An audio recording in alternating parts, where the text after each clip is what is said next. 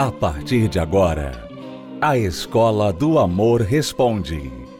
Apresentação: Renato e Cristiane Cardoso. Olá, alunos, bem-vindos à Escola do Amor Responde. Vamos tirar suas dúvidas sobre relacionamentos. Você é solteiro, casado, não importa a sua situação, sempre há alguma coisa nova para aprender. Ninguém sabe tudo, nem nós, os professores. Nós vamos passando para vocês aquilo que nós conhecemos, vivemos na nossa experiência de 23 anos de casamento, na nossa experiência de aconselhar casais Todos os dias nós estamos envolvidos, vestidos do assunto da vida amorosa. Então, o que nós aprendemos, o que nós estudamos, observamos e vivemos é o que nós passamos para você. E se você nos perguntar alguma coisa que nós não soubermos, nós vamos procurar a resposta antes de responder, tá bom? Então vamos aqui à, à pergunta de uma amiga que não quer, uma aluna que não quer se identificar. Ela diz que o namorado dela sumiu e finge que ela não existe mais. Eu acho que essa aqui vale uma música, né? Triste no background.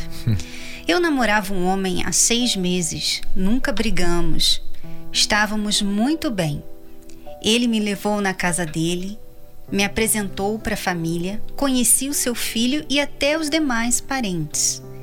Ele disse que eu fui a única pessoa que ele sentiu confiança para apresentar para a família após o término do casamento há três anos. Acontece que há duas semanas ele sumiu.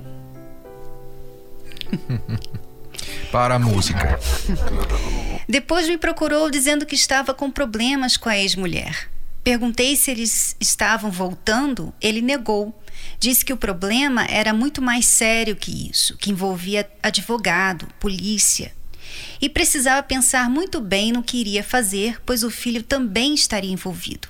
Mas ele não me disse o que era esse problema e eu também não insisti. Agora, um fundo de programa policial caberia aqui, né? o que está acontecendo?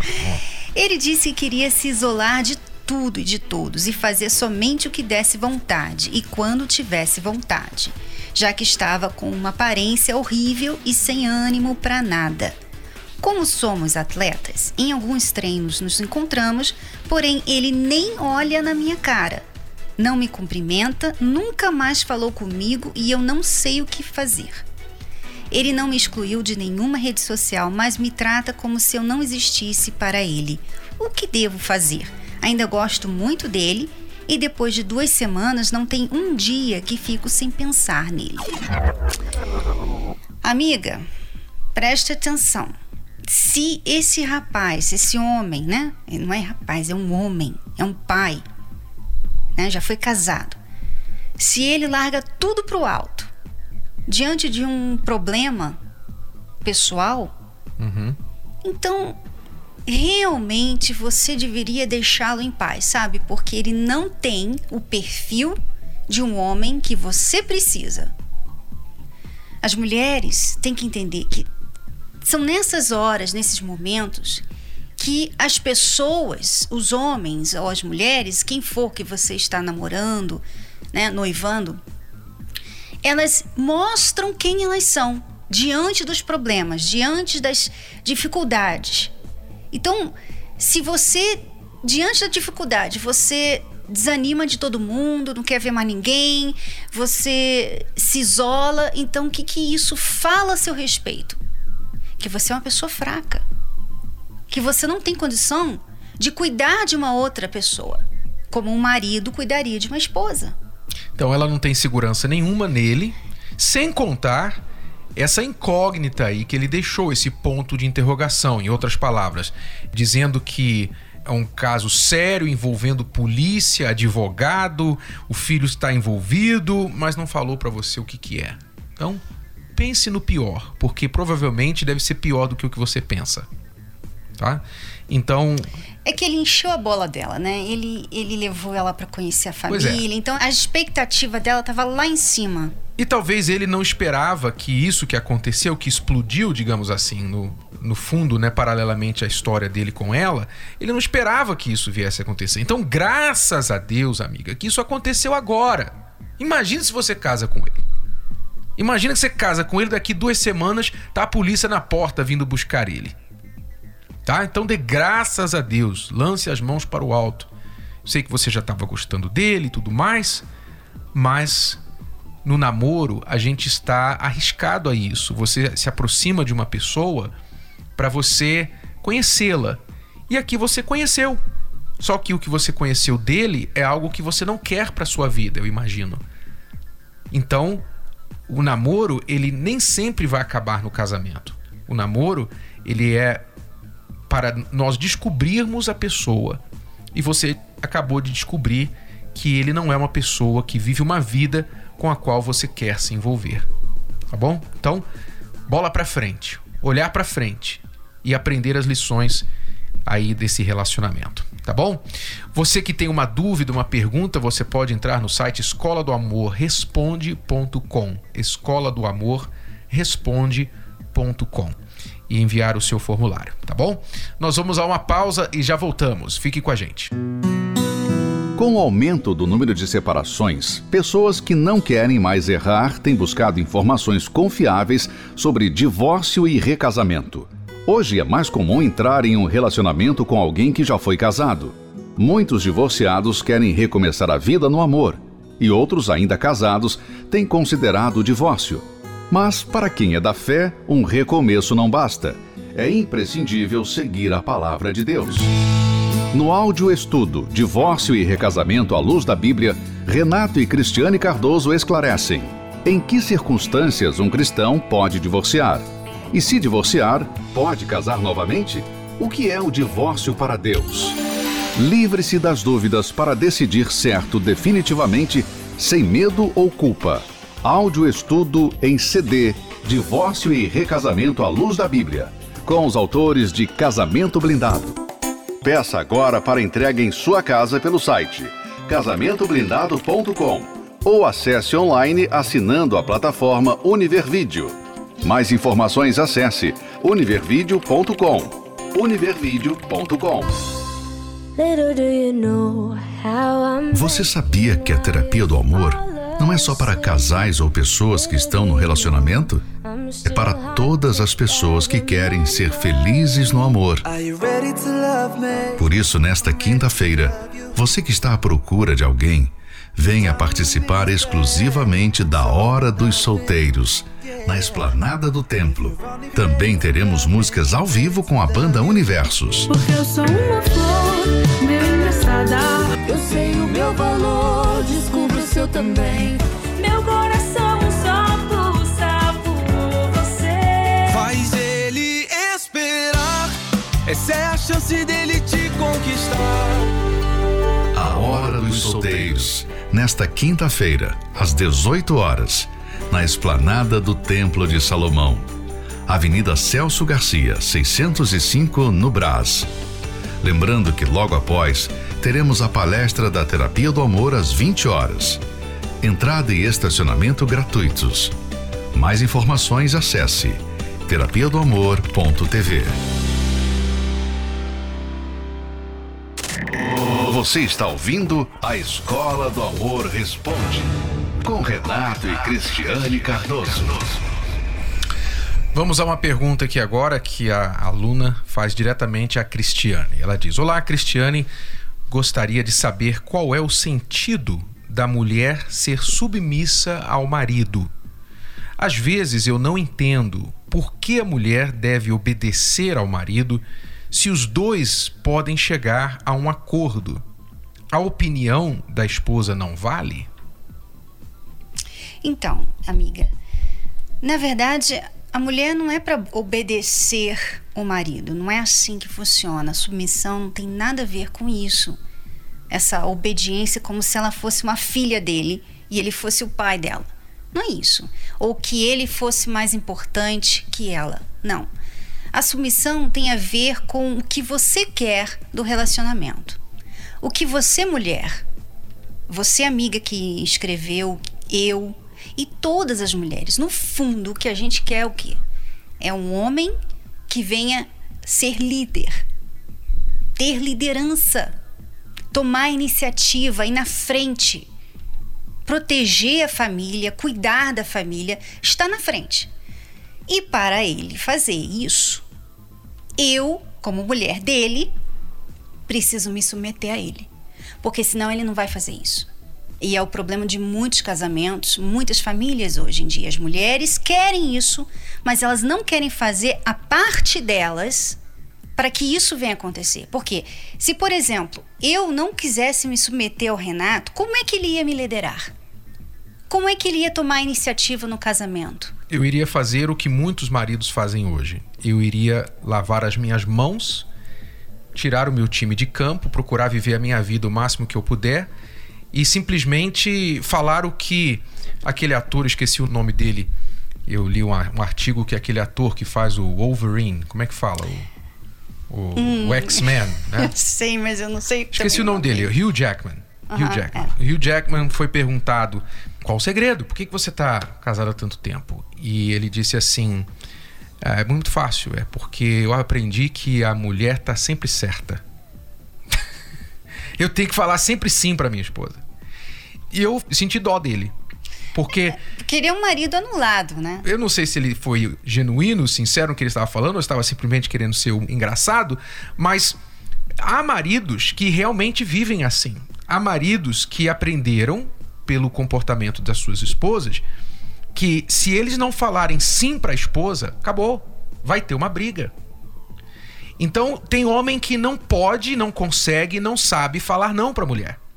E isso aqui eu não quero dizer que o homem, como você falou, que o homem é um ditador, que ele tem que governar, dominar a mulher. Nada disso. O bom líder, ele lidera para o bem dos seus liderados. E, Então- e, inclusive, Renato, o bom líder também, ele é um bom líder porque quem está subordinado a ele aceita a liderança dele. Uhum. Você aceita se submeter a um líder. Você tem ali um líder, um patrão que você não ama, você não sente nada por ele e você se submete a ele. Porque ele é o seu patrão, ele é o seu gerente, ele está acima, ele tem uma posição que você precisa respeitar. Num casamento é a mesma coisa. Não é que o marido está acima, que ele é o patrão, nada disso. Mas você tem que ter ali uma ordem. É impossível os dois mandarem o tempo todo. E olha, além disso, eu me submeto ao Renato, mas raramente não é feita a minha vontade. Por quê? Porque quando a mulher se submete ao marido, claro, eu não estou falando aqui é um marido abusivo, né? O marido machista que manda e maltrata, enfim, não é isso. Que Isso aí já lidera- é outro assunto. Que lidera para o seu egoísmo. É, isso aí lidera já é uma outra situação. Mas o marido que você ama, quando você se submete a ele, ele tem o prazer de fazer a sua vontade. Porque ele se sente respeitado. E o homem, quando ele se sente respeitado, ele, ele então quer agradar a esposa. Quando ele se sente desrespeitado, ele quer fugir, ele quer é, se ausentar, ele não quer lidar com a esposa porque ele não sabe lidar com uma mulher que não o respeita. Ele sabe lidar com um homem que não o respeita, mas com a mulher não. Então, os dois ganham. Quando a mulher sabe o lugar dela e o marido sabe o lugar dele, os dois ganham. Agora, quando um não sabe, os dois perdem, infelizmente. Então, você diz assim: qual a razão da submissão? Qual o sentido da submissão se os dois podem chegar a um acordo? Em qualquer relacionamento saudável, os dois entram em acordo 99% do tempo. 99% do tempo. Por isso que raramente essa questão da submissão, onde a mulher discorda do marido e o marido tem que dar a última palavra e falar: não, você quer isso, mas vai ser desse jeito. Não vai ser do jeito que você quer. Esse 1% das situações que o homem tem que fazer isso é o momento em que ela vai ter que abrir mão de alguma coisa, que é questão talvez de opinião dele, não é questão que vá feri-la, nada que vá causar um, um dano a ela como pessoa. De repente é uma coisa até corriqueira, por exemplo. Ela quer comprar o, o sofá novo, o jogo de sofá novo da sala, e eles, depois de debaterem, de olharem as finanças, de olharem os gastos e os planos financeiros, objetivos, ele chega à conclusão que agora não é a hora, que eles têm que esperar até o ano que vem. E ela acha que tem que ser agora.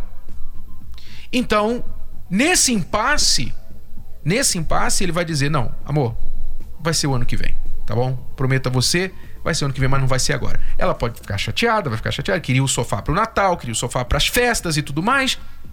Mas não é uma questão de vida ou morte. Não é uma questão que ele está fazendo isso para pisar na esposa, para humilhar a esposa ou para dar uma carteirada na esposa. Não tem nada a ver com isso. Os filmes, as pessoas que, que maldizem o conceito da submissão no casamento, normalmente são pessoas que sofreram ou que viram suas mães sofrerem sob homens machistas, homens que maltratavam suas esposas. Então, elas não têm uma ideia real do que significa submissão. É, e quando isso acontece? Quando ela tem um marido que tira vantagem da submissão dela, uhum. né? Como tem tem homem que quer sempre usar essa cartada, né? Não, é, as coisas aqui vão ser do meu jeito e acabou. Não quero saber sua opinião. Ele completamente anula a esposa. Como que ela lida com isso? Existe a desobediência respeitosa. Qual é a desobediência respeitosa? Em outras palavras, ele quer abusar da posição dele de líder e dizer para ela: você tem que se submeter a mim porque eu sou cabeça e você sabe. E muitos usam a Bíblia, né? Muitos falam: a Bíblia diz e você está sendo rebelde e tudo mais. Então exigem da esposa uma coisa que vai feri-la. Como, por exemplo, nós recebemos perguntas sobre sexo anal. O homem quer porque quer que a mulher faça sexo anal com ele e ela se sente desconfortável com aquilo e ela não quer. Então ela vai ter que desobedecê-lo respeitosamente. Ela vai falar assim: meu amor, me desculpe, eu te amo. Eu vou fazer o sexo com você para o seu prazer, para o meu prazer, para o nosso prazer, mas eu não vou permitir que você me use da forma anal. Me desculpe. Acabou, ponto final. Você está sendo firme, você está desobedecendo respeitosamente. Você não está humilhando, xingando, pisando, se rebelando contra ele. Você está mantendo a sua posição digna e de todo direito que você tem. Você pode desobedecer firmemente, mas respeitosamente a parte do seu marido. E isso é normal dentro de um casamento. Isso precisa ser feito. Seu marido quer que você minta, por exemplo, para a polícia. Ele cometeu um crime e pede para você, ó, mente, por favor, a polícia vai vir aí, mente por mim, porque é, senão eu vou preso. E você tem que tomar decisão, é uma situação difícil. Mas você não é obrigado a mentir porque ele é teu marido. Você não é obrigado, você pode até mentir se você quiser. Você pode até mentir se você quiser entrar no problema, mas você não é obrigado a mentir porque ele é teu marido. Então, claro que a submissão tem os seus limites ok? Mas dentro do conceito bíblico, do conceito de Deus, a submissão é algo que é para o bem dos dois, é para o bem do cabeça, do marido, para que ele ele se sinta no direito de proteger, de guardar, de liderar, e é para o bem da esposa, para que ela tenha essa segurança do marido. Mas raramente em um casamento o marido precisa usar dessa carta e dizer: olha, eu sou cabeça e você tem que fazer como eu estou falando. Raramente no casamento saudável isso precisa ser feito. Na maioria das vezes é como você apontou, aluna. Você disse Chega que um os acordo. dois podem chegar a um acordo. E é exatamente isso. É, é como acontece comigo e a Cristiane. Ela. É... eu a acho gente... que mais que 99% a, a gente, gente faz precisa... a sua vontade. a gente só precisa ter esse entendimento, por quê? Porque sempre tem aquele momento, aquela hora da decisão, em que um pensa de um jeito e o outro pensa do outro. Alguém vai ter que ceder.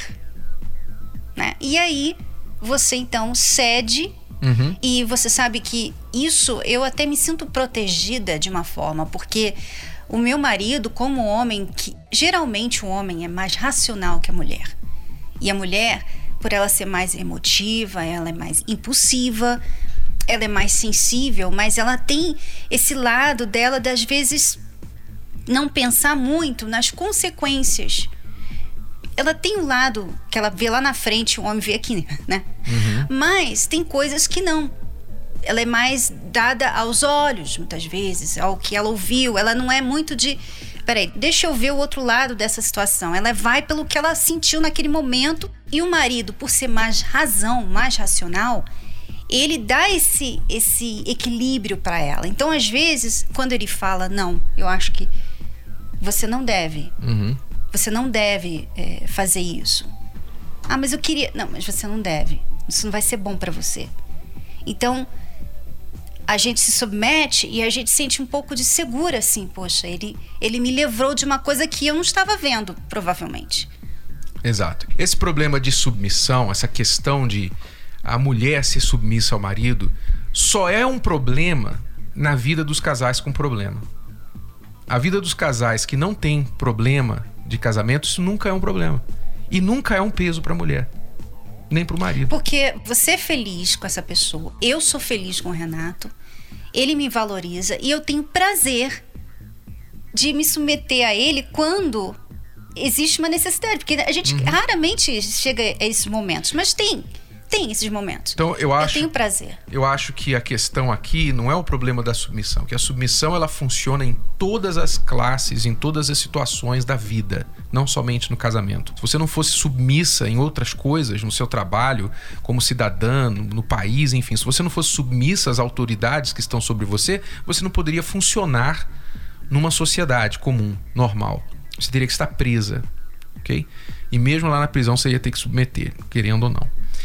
Então, a submissão não é o problema. O problema, quando há questões, desentendimento de submissão dentro do casamento, é porque há um problema ou com o que está sendo cabeça, que é o marido, ou com a mulher que é suposta a respeitar a liderança do marido. Então, um dos dois ou os dois estão tendo problema. E por isso que acontece essas divergências, essas discórdias. Tá bom? E só uma finalização, só pra, né?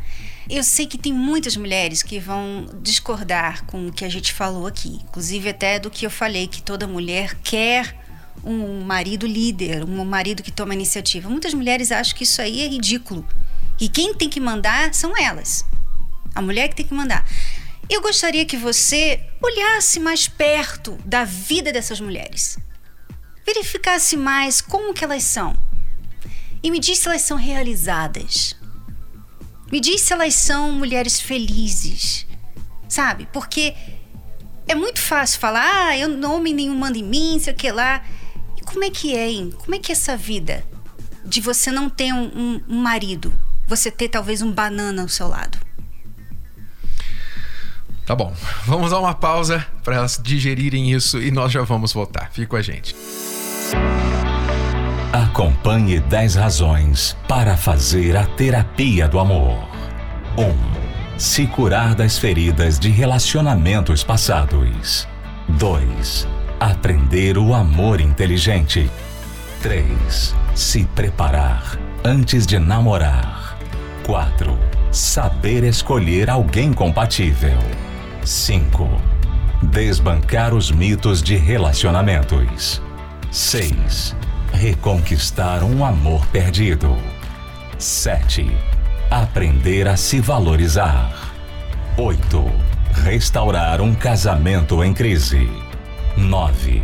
Se tornar um marido, uma esposa melhor. 10. Blindar seu relacionamento. Terapia do Amor. Toda quinta-feira às 10 da manhã, às 15 e às 20 horas no Templo de Salomão.